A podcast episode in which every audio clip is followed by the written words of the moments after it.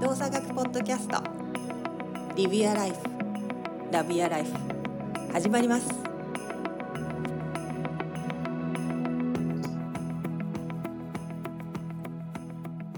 はい、皆さんこんにちは。本日も動作学ポッドキャストスタートいたします。サンディエゴより川尻龍、日本のどこかから大下太一、そして京都より山本邦子でお届けいたします。お二人ともお元気でしょうか。はい、元気でやっております。はい、元気でございます。なんか急に暑くなった今日この頃なんですけれども、サンディエゴはどんな感じ？ ああ、サンディエゴは暑かって30度1日2日超えて、最近19度ぐらいとか、そんな感じ。日あアップダウンがなかなかローラーコースターですね。本もなんか最高気温10度ぐらい落差あったりしてるけど最近。うんうんうん。ね、結構振り回されるね、天気に、体が。なかなかやられるよ。世の中えそんな時って、なんかお客様、体調が変化する人みたいなの多いああ、多い多い。やっぱ多いよね。ううんんうんやっぱそれは国籍問わずなんだね、そうね。それはもう問わずじゃない。人間の反応として。ね、サンディエゴは海沿いの町やからさ、おうまたそうなると一気に湿度とかもいろいろバーンって変わるから、あー結構出る人多いね。えー湿湿度が上がる方と湿度が下がる方とどっちの方が体調って崩れやすいんだろうね。もうそれも人による人によるんちゃうかな、なんかどっちもあるけどな、特にサンディエゴみたいな街ってたまにこう熱波みたいなんでさ、めっちゃ数日ど乾いて、もうなんか暑くて、なんかカランみたいになるのよ。年に何回かあるんやけど、うんうん、もうなんかその時はもうなんか鼻鼻がちょっとカピカピしてきたりとか、あーなんかわかる気がする。あのああいうのは起きんねんけど、切れるよね。なんかそうなんかもう、鼻血が出てくる感じでね。そうそう、なんかへへへ変な感じやねん、体が、ほんまその時って。なんかその辺含めても、どっちでも起きるよね。うんうんなんかその変化を早めにキャッチできる人とキャッチできない人っているじゃん。うん。なんかあそろそろ来るって思って、あじゃあちょっと何加湿しようかなとか、うんうん。ちょっと乾燥させようかなとかってできる人と、なんかそれに気づく、ま、気づいたらもうちょっと体調が崩れてたみたいな人と、あれはやっぱ学びなのか。おそうやな。だからあと、そういうことが起きるということを知ってるのはでかいかなと思うけどね。あなんやろ、最近調子悪くて、いや、それこんな体気温、気候こんな変化してますやんつって、え、そうなんみたいなのと、そういうことが起きると、そうなるよっていうのを知ってるのでは全然違うなと思ってて。あ、まあ確かにね。それなんだろうね、おばあちゃんの知恵としてなんか受け継いできた感じなのかな。家庭の中で。まあ、昔はな、なんかそうやろうけど、でも最近は、なんていうのかな、なんていうかこう、我々のシステムにかかるストレスの度合いが一気に爆上がりするわけやからさ、そんだけ一気に気候が変わると。うんこれはいろいろ出るよねって感じ。なるほどね。太一はなんかそんなのは島だと気候とかってだいぶ本土と違う気がするけどそんなことを感じながら子だ供の時 大丈夫バカバカにされてるんで大丈夫いいや、あ の、覚え、覚えてないんですよね。えもう、どんな気候だったかとか覚えてないですね。ー、あそあんま変わんないんじゃないかな。そんそんな別に離れてるわけじゃないかう、うん、でもなんかさらに湿度とか高くなったりとかはしないんだそういうエリアってら。おいや、そうです。まあ、海沿いだったんで、確かに湿度はちょっと高いかもしれうんないです。なんか肝心の気圧変わってきて台風近くなってきたらこうなんか肌感が変わるみたいうん、あ、僕、そういう能力の欠如がすごいんで、 一切わかんないんですよね。わかんないですけど、あの、最近やっぱ、あの、乾燥にすごい敏感で、僕の手とかが。な。うんへだからあの乾燥してるなっていうのは大体わかりますよね。えもう手洗ってる時に、あ手がちょっと乾燥してきたっていうのはすぐ乾燥してくるんだよ。うーん。だから、あ関の係がなくなったってそうですね。 どっちかというと、だから、あの僕は湿度が高い方がいいです。うん。私もそう。どっちかっていうと質度高い方がいい。ちょっと乾燥はしんどい。えーえでも周りの大人の人とかでさ、なんかそろそろこんな感じになりそうやなみたいな、なかった。そんな言葉は聞かなかったの、子供の時。ああ、ああ、でもあれですよ。漁師さんとか、うん。その辺はなんかそんなこと言ってた気がしますね。ね思い返せば。多分そうそれが一つのある種命綱的な部分もあるわけじゃんああいう漁師さんとかってそうです。それで判断できる早めに判断して行動を変えるっていう意味ではすごい重要な情報だよねその体で感じてるっていうのやっぱでも、やっぱ、うん、そうです。ただ、やっぱり、例えば、星見てて、うんよ夜空の星を見てて、あれが何とか分かる人いるじゃないですか。うんじゃあ、あれが何って分かったら、大体その星が見える角度とか、まあ、そういうものから、見えるものとかから、季節がいつでっても大体分かるわけじゃないですか。ああ確かに分かる人は。うん僕は分かんないですよ。僕は分かんないんですけど。で、えー山とかも、おなんていうんですかね、えー風がどっちから吹いてるから、うんたらかんたらとか言う人もいるし、うんだから、あのーやっぱり自然と向き合う能力に僕は欠如してるんだなっていうふうには思うんですよね。そう、すごく思う。だからやっぱね、そういう能力が高い人っていうのは、多分本当に地球にちゃんと生きてるっていう人なんだなっていうふうには思うんですけうど、んやっぱね、ちょっと残念ですよね。えちょっと憧れちゃう 憧れ憧れちゃうっていうか、すごいなと思って、そういう能力欲しいなとは思います。いや思ってないでしょいや、思ってる思ってる。だって恥ずかしいですもんえ、どこえでだって生まれ思たっんでてすたらさその勉強しようとか思うわけじゃんいやいや、どこで生まれたんですかって聞かれて、あ、島なんですって言ったら、あそういう能力が高いと思われるわけです。あなるほどね全然高くないからねっていうところで。自然とともに生きてそうな雰囲気はあるけどいや、そうなんです自然とともに生きてたはずなんですけど、ね、色も黒いしそういうそう。そういう能力に欠けてるんですよね。あすごくーなるほどねまあでもいるよねカシオペアがなんかあそこにあったら季節がいくいつとかみたいなねなんそうかそういうやつでしょいやいや、そんな言われても、カシオペアがとかって例えば言われたとするじゃないですか。いや、どれよって思うから、僕わかるわかるいやいや、どれがカシオペアよと思っちゃうんで。わかるよ私もわかんないからまあでもほら今時アプリがあるからこうあ空にそうなのアプリをかざすとその星座を教えてくれるアプリああ、そういうのあるるよね、あれ、今そんね。ないのあるんですかもうだいぶ前からあるや、だって今もう、なんかあれすごいやん。もう星もそうやし、植物もピッて写あ真そう撮ったそうら、ポンって何ですって言ってくれるしさ。なんか AI が認識して、それに一番最も近いやつを教えてくれるっていう。そう。ええ世界はすごいことになっとんだよ。逆に DX 本当覚えることを時しなくなるよね。そうね。うん、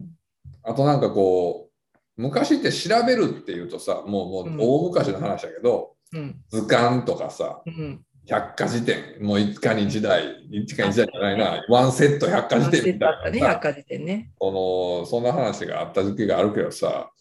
あれってやっぱりさ、調べることによって、その違うものに触れるじゃない、うん周りで。うん、図鑑なんか特にそうやけうどん、そういうのがいいよねって言ってたけど、それが皆無になるよね、携そうなんだ帯よねさらすとね。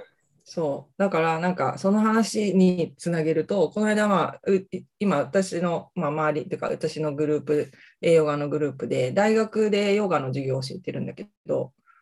で、その講師たちと、前期の講師たちとミーティングしてて、で、まあ、回数が少ないから、事前学習で1時間半ぐらいのどあの YouTube に動画を上げてて、で、学生たちに授業の前に、その YouTube を見てから、授業に来てくださいねっていう設定にしてるのね。うんうんうんうんで、その YouTube1 時間半分、まあ、3本に分けてるんだけど、講師の中で、その概要のところに何何分からどういう内容、で、何分から何とかっていう内容っていうふうにして、学生たちがきこうすぐに見たいものをその時間に飛べば見れるように概要に書いた方がいいんじゃないかっていう意見があったっけ。うんうんうんうん。私としてはすごい反対なの、それが。はいはい、わかるな。 1時間半3本だから、まあ、1本に2、30分のものなわけよね。うんうんでそれにこうなんだろうかカテゴリーごとに概要で目次をつけちゃうと、まあ、もちろん行きたいところにすぐに行けることは行けるんだけどなんかまさかの発発見がないわけじゃん。うんうんうんうんそこだけ行ってその情報の文字だけを読み取ってうんうん。で、まあ、レポートにか使うとかさうんそれをするんだけどその前講講義って一応前後の文脈をじゃある程度考えてさこっちとしても組み立ててるわけじゃん。でその組み立ての中でその情報が入ってくるからまた次の情報の意味が変わってくるのにその文字情報だけ取っちゃってレポートとかに書かれちゃっても何の記憶にも残んないから私はい嫌だって言ったの。うんうんうんうんで百科って今リュウ君が言ってくれたみたいに百科事典もそのペンギンを例えば検索したいと思ってペラペラめくってるその手前になんかオオサンショウウオとかが載ってたりとかさうんうんうんね、あの他の鴨の橋とかが乗っててなんじゃこいつみたいなのがあるからなんか「はーん」っていう発見があるわけじゃん。だからなんかそのなんだろうこう予期せぬ出会いうんうんうんみたいなのをネット検索とかは本当にこう欠如していくことになっちゃうのもあるなっていうのはすごい感じたのね。わかるわそかれる。もったいないなって。えでも時代の流れこれも、うこれも 時いやいや、の流れ時代、それは時代の流れやと思うで、だから。うんどう太一は。いや、僕はもう邦子さんがおっしゃる通り、まあ、まさにそうだなと思う反面、あの僕はありでもなしでもどっちでもいいうん。かなって思って。いつでも寛容な。いやいや 寛あ容のな個人人的間にを。はいや振る舞って僕るがもう全部やるんだったらなし僕が全部やるんだったらうんうん。だけどあのやっぱりその大学の講義とかっていうふうに考えた時にやっぱりなんかなんていうんですかねあのその本質的じゃない部分といういわゆるサービスの部分においてってところとかも考えちゃうとまあありかなっていうふうには思っちゃうああ、そうね。そうそうそうそうわかる。なんか、どちらにしろ、その、両方の、まあ、よし悪しの面を知ってうん。やってるといいけど、うんとは思うよね。うんで多分でその本当にいわゆるもうネット検索で全部出てくるっていうような時代っていつからなったんですかねこでも、ここ10年ぐらいで加速したと思うけどね。そうよね。いや、本当それは20年前はまだそこま全然で。全然全然どころか、10年前も、今ほどじゃなかったんじゃないそうだね。ここ本当5、6年で一気に情報量と倍、倍、倍、倍ゲームに増えてってる気情がするけど報のリンキングがなんかよりこう、なんだろう、ストレートになってくるとか。 10年前って、し例えばアプリなんかにしても、なんか、か、はけた百科事典がアプリになってるだけで、あ行で探すみたいなんとかはあったけど、うん、うんそうだね。今のさ、紙じゃなくなったっていうだけの話。そうだけであれは、ねでも今のそのアプリってやっぱ AI の力がすごいなと思って、うん今のパシャってやったら何ですみたいなのっていうのはもう5、6年前にはなかったから、うんなんか根本的にその方向性は変わった気がするけどな。うんそれそうであれば、じゃあ、あのまだそのじゃあ10年、20年ぐらいってことは、あーいわゆる生まれてからあーそういう流れでずっと育ってきて大人になったっていう人が少ないわけじゃないですか。まだだね。そう少ないって考えると、まあ、あーもう少しあと10年後ぐらいにあの判断できるといいかなと思ってて、もしかしたらその中にもう尋常じゃないあのマルチタスクな人材が生まれる可能性なんていくらでもあるわけでうすん、う、うんんだけど、今話してたように、アナログチックな部分というか、その何かをページをめくるとかっていう余白があるわけじゃないですか。うん余白の時間。まあ、そういう時間も絶対大切なんで、うんまあ、そうなった時に、あの、両方ありだよねって言って、うまく多分賢い人は、あの、どっちでも取れるようになってるんで。うんじゃあ、本を読むときは、あのーえー Kindle とかじゃなくて、いわゆる本当の本、紙媒体で読んだ方がいいけど、まあ、いろんな検索とかそういうのがあれだよねとかっていう、まあ、単純にそういう話ですけど、うんあなたは思いますけどね。うん、確かにそう。なんかある種選択肢が増えたっていうふうに取っておくといいかなと思うよね。うんいろいろ情報の取り方として。そうだなあれやな、あの、紙で図鑑でやってるのって、めんどくさいっちゃめんどくさいし、いらんことに時間取られたりとか、うわーみたいな。あの、引っ思った越しこがと大変ですよ。うん。そうだな、そうそう。引っ越しのたびに百科事典一緒に持っていくっていうのだから、まあまあ、そういう意味ではあれかなと。で、全体的に、いい面も悪い面もっていう、それぞれかなとは思うよね。そうでもうな。まくやれば、自分がその調べたいものとか、もうんうこれにかけたいっていう時間を確保できるわけじゃないですか。うんうんいろんなものを省略省いてって。ううんんだからそれはすごいいいことだなっていうふうにそう思だいまねすけどね。。確かに。探すのに余分な時間を取られなくなる分、まあ、時間の有効活用度が上がるってこともね。そうそうそうそそうう。ですうんで、探したいものに関しては、もうアホみたいに時間かけて探せばいいんで、うん他が省けると。確かに。自分が書けるものには別にアナログで本でいろいろ見てって、その分野に対して、えー調べてもいいだろうし、いろんなことができるなっていうふうには思いますけど。なるほどね。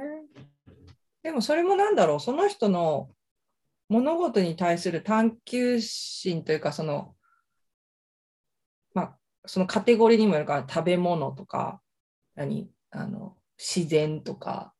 色とか、なんかそのカテゴリーにもよるかもしれないけど、その人の興味の深さによって、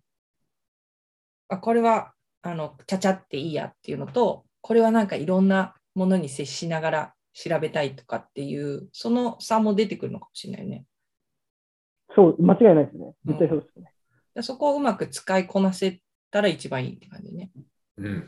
うん。確かに。なんか、だ時間かけて調べたいものとかってある自分的に。これはなんかついつい余分な時間かけちゃうみたい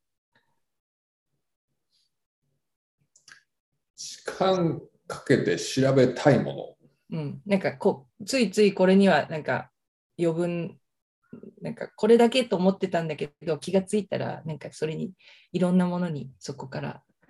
時間かかっちゃった。みたいなそういう分野とか、そういうものとか。分野じゃないけど、YouTube ってそうよね。パッと思あっそたうの。い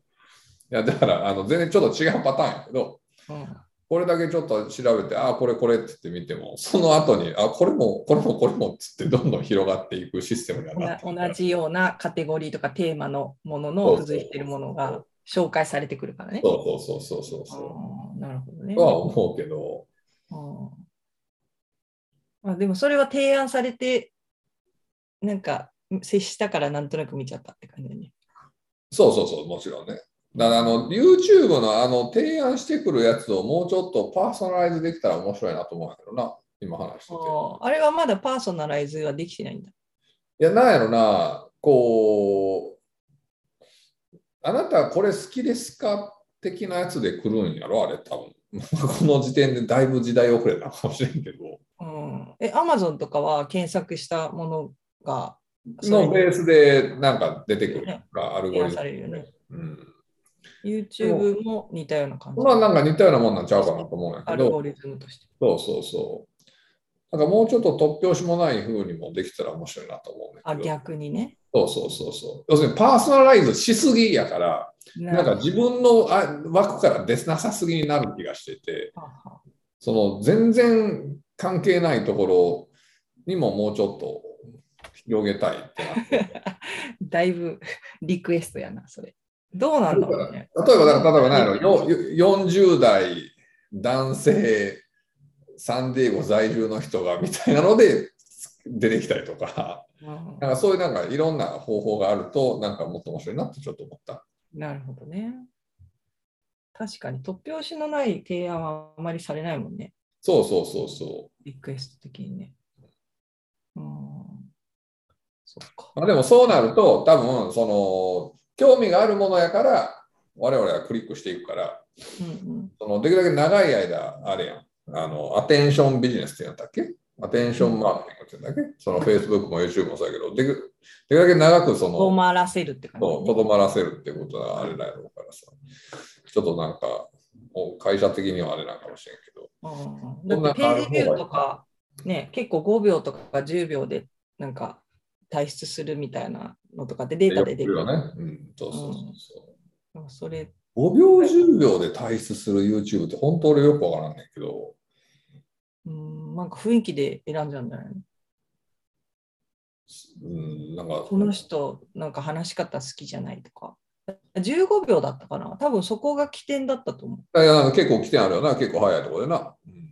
なんか一応あれもなんかあるんだよねアルゴリズムがあってうん3分15秒を3分でその連続性の中でどこで退出するかっていうのを全部データで取っててうんうんうんでそこのなんか体質の確率が高いところでこう何を落とすかで、まあ、そのままとどまらせるような仕組みを作るために映像をみんな組み立ててるっていううん話うを聞いんた、うん、いや、それよく聞くよね。なんかでも夢中になる夢中になる要素ってなんだろうね子供の時に夢中だったことってある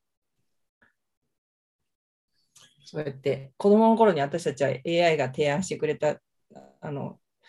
こう夢中になるというか持続するあれはなかったですけど夢中になっちゃったこととかっ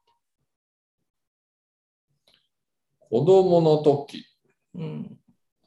だからそ子供の年齢、ちょっと分からへんけど、あまあいいや若かった時も含めあてでもまあ、 うんずっとサッカーやってたからな、だから小中高の頃はサッカーにはハマってた気がするけどな。もそれは永遠になんかもうずっとやれてた感じ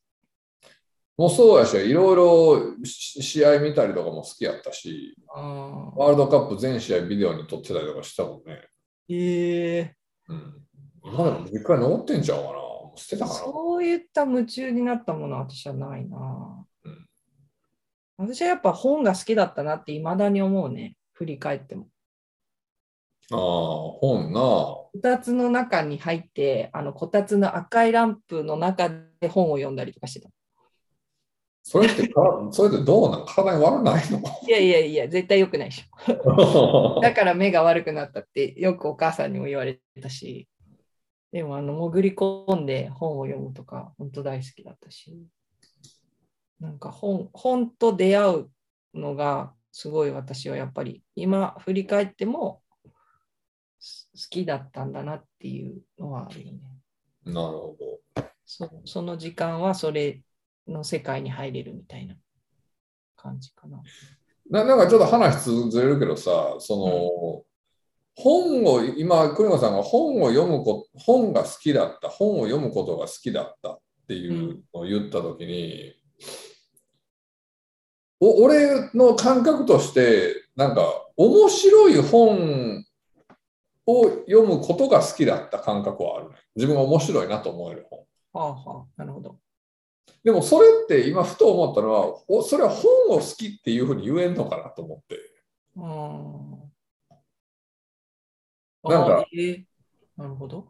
本が好きだとな人って面白くない本も愛せるんじゃないかなって思ったってこと今のは。はあはあ。ななるほんどかそれっていやもう全然ちょっと変なこと言ってるかもしれんけどいや、全然わかるわかる。うん。なんかそれって本が好きってあー俺はなんか本のいいとこばっかり好きで良くないとか嫌いみたいに思ってるような気が今にあー、なんか自分が欲しい情報が載ってたりとか、自分が面白いとかって思うものが載ってる本は好きだけど、そうそうそうそそううじゃないものはっていう感じ。 そうそうそう。だからなんか本が好きっていうのと、あれなんか今までほ俺本好きって思ってたけど、あれなんかちょっと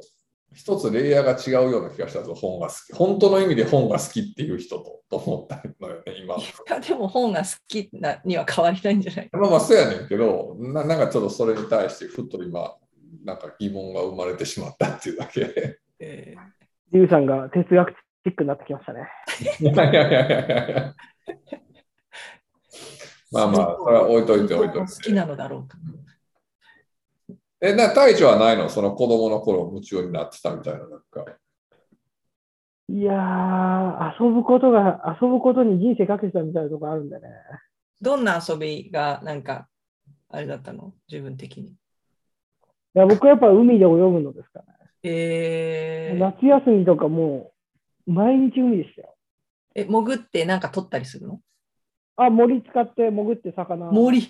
はい、やってましたけど、それよりもあれですね、あの、やっぱり島ならではの、橋から飛び降りるっていうのがあるんですけど、えー、うん。でなんていうんですかね、橋から飛び降りると、なんかちょっと認められる感あるんですよ。あいや僕、高所恐怖症なんですよ。ーえー、そうなんだ。高いとこも本当にダメで、あの、徐々に徐々にあの慣らしていく、体を慣らしていく、高さに慣らしていくっていうのをずひたすらやってた気がしますね。えーあれ意味どのぐらいの高さなの、その橋は。いやー、わかんないっすね。全然高くないと思いますよ。なんか子供の時に高いと思ってたけど、実際今見るとそこまで高くないぐらいの高さだと思います。でも3メートルとかあるわけでしょ、きっと。ああ、それはあると思いますね。それは全然あると思まあなんか2階分ぐらい、ビルの。う。ビビュー、ビュー、うん、家の屋根から飛び降りるぐらいですかね。2お階お、じゃあ結構あるじゃん。いや、そんなあんのかな2階の屋根 ?1 階の屋いや、2階建ての家の屋根から飛び降じゃありる。結構あるよ根。ああそれなりに高いよ、高いよ。 7メートル以上。できるだけあの、お潮が満ちてる時に飛びたいっていう。あああ、そうまあだからそうじゃなかったら、だってい痛いどころか足ほ骨折ったりするやん。いやいやいやいや、あの、なんていうんですかね。やっぱりちょっと高さが変わってくるんで、その満ちああ、なるほどね。見た目の高さ的にね。そうはそいうはい別には引い。いたと距離があるからねひ引いたからといって、飛び降りたら足がつくわけじゃないんですけど、うんはいはいはいやっはぱい。りそういう見た目の高見たさ、目的にね。なるほど、なるほど、 なるほど。だいつ、いつ塩って満ちるかなって親に聞いてた気がします。で、その時にな友なん達に行こうぜっていうの。うん、なんでなんでみたいな感じでしたけど、あの、まあまあまあまあっていう感じでした。へーえそこから得られたものとかって、なんかそそこでの感覚として自分に、なんか自分が得たものとかって、なんかあるいや、全然わかんないし、ないんじゃないかな、そんなの。えでもあれでしょっていうことは今、太一、海で泳げるってことでしょ、全然。ああ、もう全然泳いでないですけどね。あのプールですら泳いでないんで。けど、全然恐怖心はないやろ。 あーえっ、と、違うんですよ。僕ね、その後に、あの、ジョーズ見ちゃって、映画の。映画のジョーズ見ちゃってからは、あの、ちょっとね、海がね、あれ微妙な感じはありますよね。ななんやろ。海って泳ぐのってめっちゃ怖いなと思って。はいよ、海は。もうもうなんか、なんやろう、子供の頃はさ、全然そんなん感じてなかったけどなかっ、たなんか友達と中学とか高校の時とかバーンって遊びに行って、大きな方までボート行ってバシャバシャやってたりしてたけど、なんか大人になって海入って、この先で泳ぐってなったらもう恐怖心しかなくなるなと思ってはい。あなんかちょっと遊びに行ったりしてさちょっと沖の方行ってふって足がつかへんようになると急にヒヤッてなってさとかってなるから、水温が変わるじゃん。変わる変わる変わる。だんだん深くなってくると、足の方のなんか水が冷たくなってきて、そうねああ、みたいな。なんかあれがなんともこう怖さを増すみたいな。ヒヤッヒヤッと感が、なんか心もヒヤッとするみたいな。だから、あの、大人になってさ、あの、なんやろ、あの、お、おなんだ、オーシャンスミンスイミングか、オープンウォーターかな。だから要するに、うん沖の方で泳ぐ競競技みたいなのあるけど、うんうんあれをなんかこう、なんなんやろ、普通に、まあ、健康とか、大人になってからやってる人でも、あの、たまに過呼吸になってやばなるらしいな、あれ、ほんまに。うんうん。なんかパニックっちゃうんだ。そうそうそうそう。だから、絶対一人で行かん方がええっつって。いや、そりゃそうだ必ずよ。俺の知り合いでやってる人たちもグループで行って何回かそのうちの一人を全員でこう抱えて帰ってこなあかんようなことになったりしたことあるらしくていやもうなかなかなかなかだから俺あのうっちゃんなんちゃんもさあのドーバー海峡横断部ってあったよ昔あったね。めっちゃ懐かしいですね。そうあれとかもう今見ると感動でしかないなと思ってみんなですげえもあれもだなっとて思ドってーバー海峡もね、結構よくなくなられてたっていおうそううそうあそこってななんか泳いで横ば断っかりしようとして。今日もありがとうございましたまた次回 Live your life Love your life